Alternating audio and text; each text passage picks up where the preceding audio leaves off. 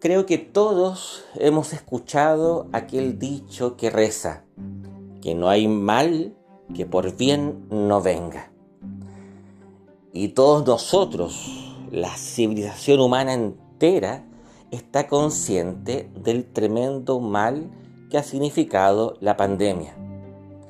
Pero este mal, que más que mal es una tragedia que se ha llevado la vida de millones de personas y que ha desnudado la precariedad de otros muchos otros millones más, nos ha destapado la realidad que muchas veces nosotros pretendemos soslayar debajo del entretenimiento burdo o del mirar para otro lado, justificándonos desde nuestra tibia comodidad.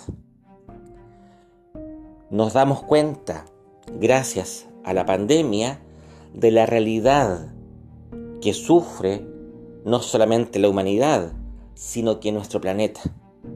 Nos damos cuenta de cómo la inmensa mayoría de los seres humanos termina siendo aplastado por una red compleja de esclavitudes que están en función de, que, de pequeños grupos transnacionales que logran a partir de esta explotación un pingüe eh, beneficio tanto para ellos como para sus bisnietos. Mientras muchos mueren, otros pocos disfrutan en su cálida seguridad. Una cosa de que hemos sido testigos todos en el mundo es la urgencia migratoria, que es otro de las, eh, de las cosas que hemos visto agudizadas en el último tiempo. Esto ya es un movimiento desde los países del tercer mundo a aquellos países del primer mundo. Y del tercer mundo, de los países más pobres o conflictuados, diversos, diversas razones, a países que se encuentran un poquito más holgados. Y ahí vemos algo que podríamos llamar como el derecho humano a la migración.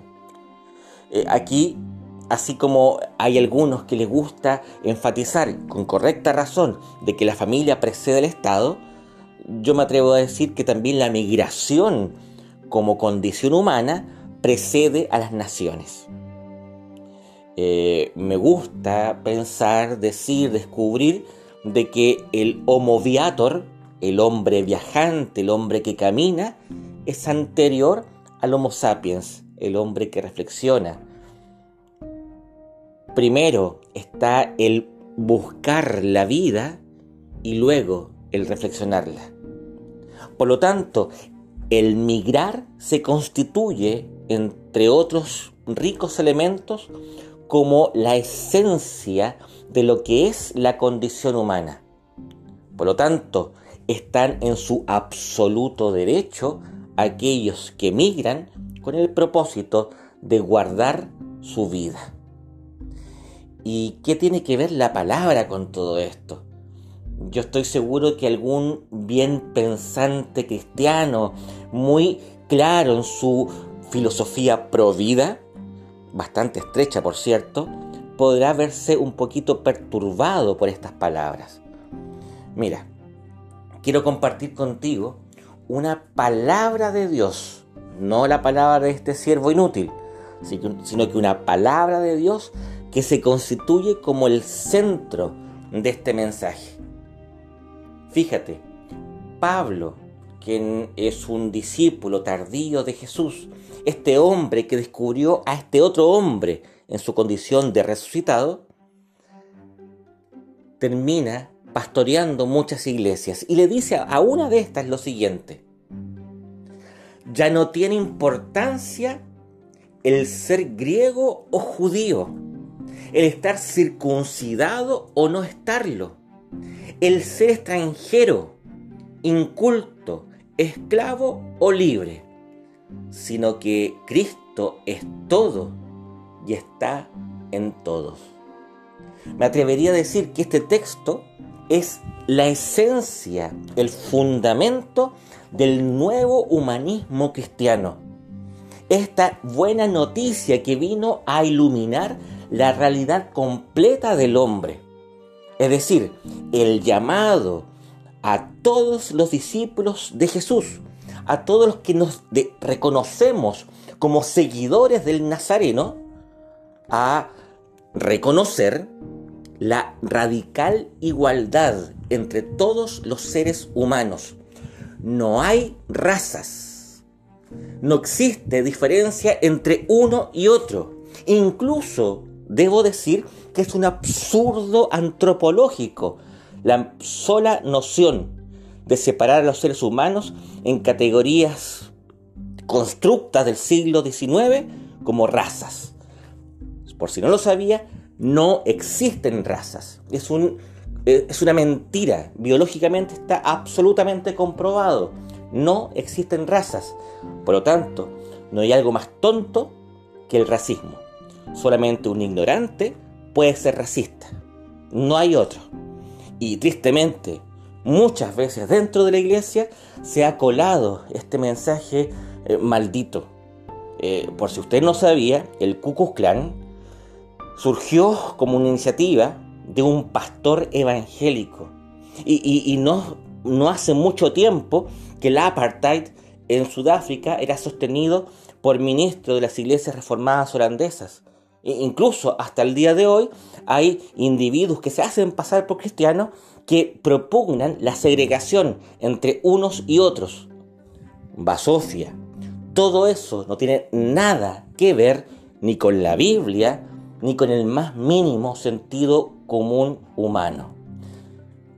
En definitiva, el cristiano está llamado a levantar con valor la bandera radical de la igualdad entre todos los seres humanos.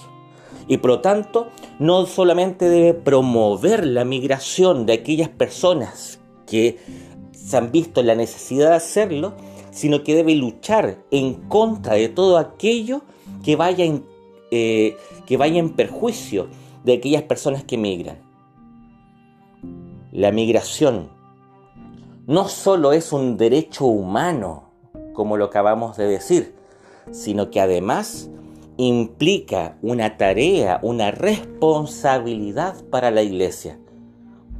Hoy día, más que nunca, la iglesia que nació de a pie sobre los caminos polvorientos del mundo debe estar abierta a acoger a aquellos que por necesidad recorren esos mismos antiguos caminos.